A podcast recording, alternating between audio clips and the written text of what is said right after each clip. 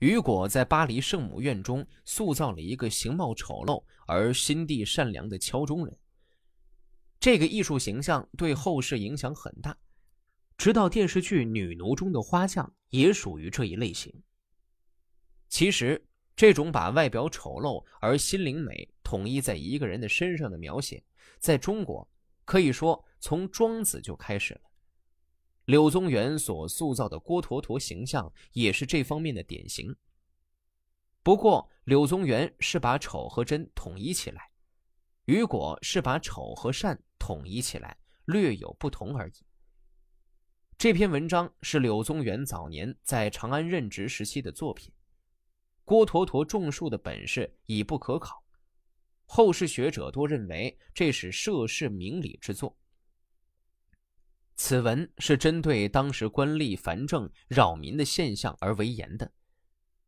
中唐时期，豪强地主兼并掠夺土地日益严重，富者兼地数万亩，贫者无容足之居。仅有一点土地的农民，除了交纳正常的捐税之外，还要承受地方军政长官攀摊下来的各种杂税。据《旧唐书·识货志》记载。各地官僚为巩固自己的地位，竞相向朝廷进奉，加紧对下盘的剥削。于是，通金达道者税之，识书异国者税之，死亡者税之，民不聊生。柳宗元在参加永贞革新前两年，曾任监察御史李行，是御史的见习官，可以和御史一样分察百僚，巡按郡县。纠事刑狱，整肃朝仪，可以到各地检查工作、民事、军事、财政都可以过问，品级不高而权限较广。这篇文章可能就是在此期间写的，是针对当时地方官吏扰民伤民的现象而做的，也可以看成是柳宗元参加永贞革新的先声。郭橐驼。不知道原先叫什么，由于得了佝偻病，后背高高隆起，俯伏着走路，好像骆驼的样子，所以乡里人称呼他驼驼。驼驼听到这个外号，说：“好的很，用它来称呼我确实很恰当。”于是舍弃他的原名，也自称驼骆了。他的家乡叫丰乐乡，在长安城的西郊。陀螺以种树为职业，凡是长安城的豪绅人家修建观赏游览的园林，以及卖水果的商人都争相迎请雇佣他。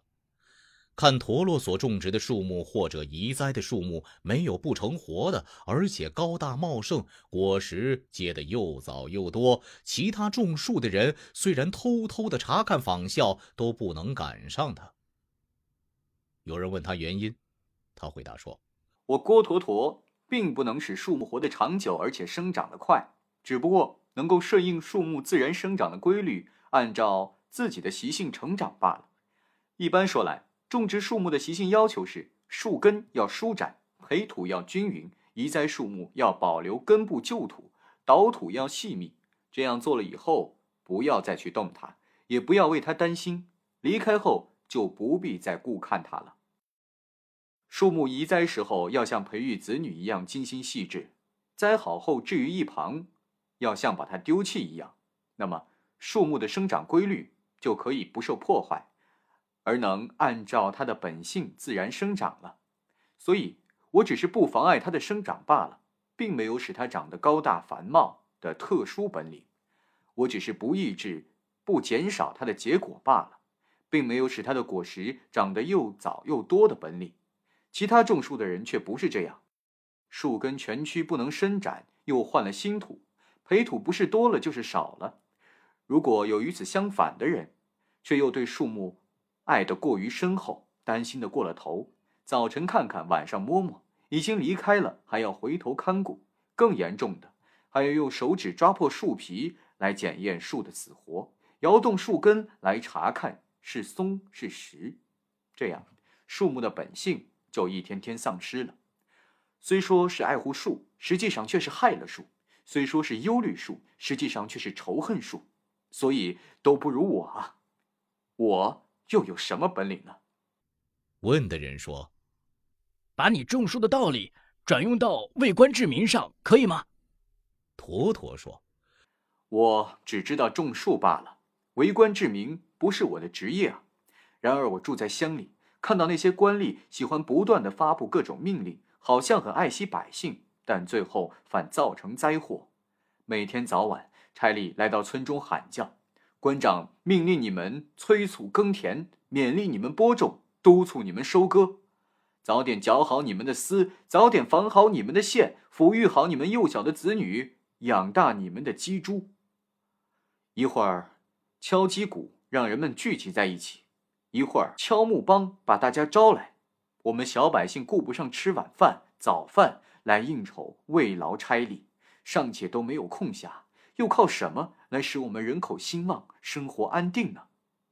所以，非常困苦而且疲乏。像这样，那就是与我们行业的人大概也有相似之处吧。问的人颇有感慨的说道：“这不是说的很好吗？我问养树，却得到了养民的办法。我记下这件事，把它作为官吏的借鉴。”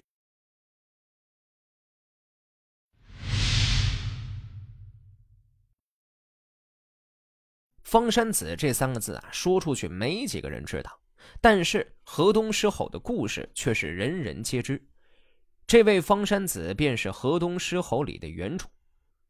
方山子此人的人生经历，放在任何时代，那都可以说是一段传奇的故事。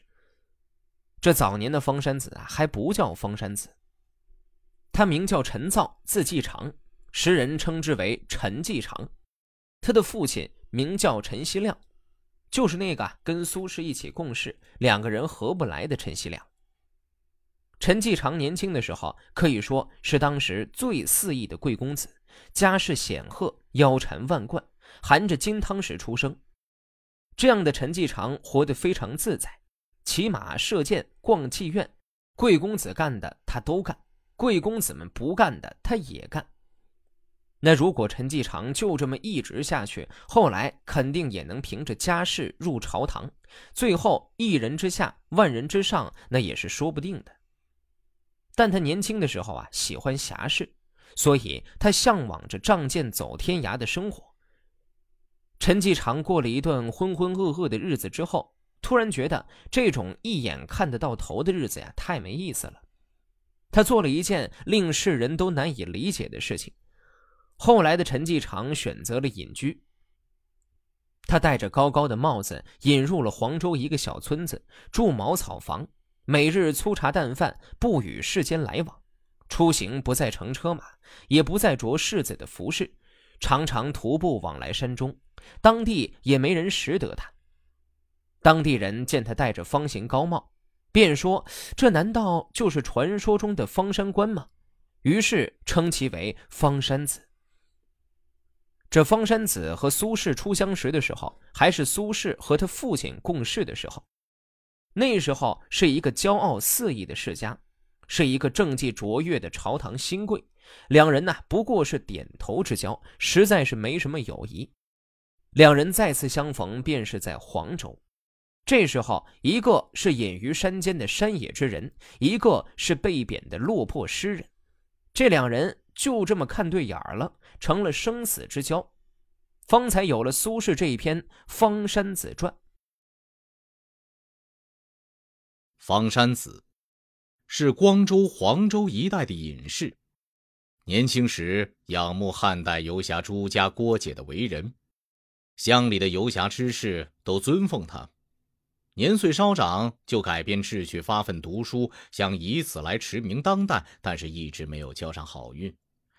到了晚年，才隐居在光州、黄州一带名叫齐亭的地方，住茅屋，吃素食，不与社会各界来往，放弃坐车、骑马，毁坏书生衣帽，徒步来往于山里，没有人认识他。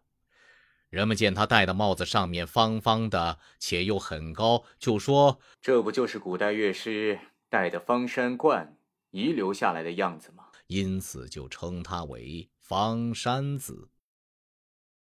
我因贬官居住在黄州，有一次经过旗亭时，正巧碰见了他。我说：“哎呦，这是我的老朋友陈造、陈继常呀，怎么会住在这里呢？”方山子也惊讶地问我到这里来的原因。我把原因告诉了他，他低头不语，继而仰天大笑，请我住到他家去。他的家里四壁萧条，然而他的妻儿奴仆都显出怡然自乐的样子。我对此感到十分惊异，就回想起方山子年轻的时候，曾是个嗜酒弄剑、挥金如土的游侠之士。十九年前，我在旗下。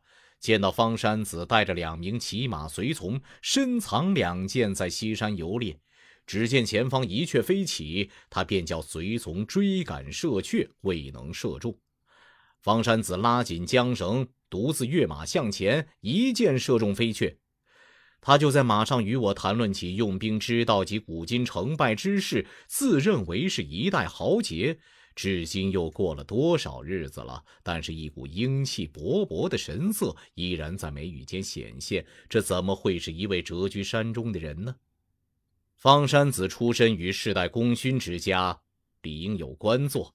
假如他能侧身官场，到现在已得高官荣名了。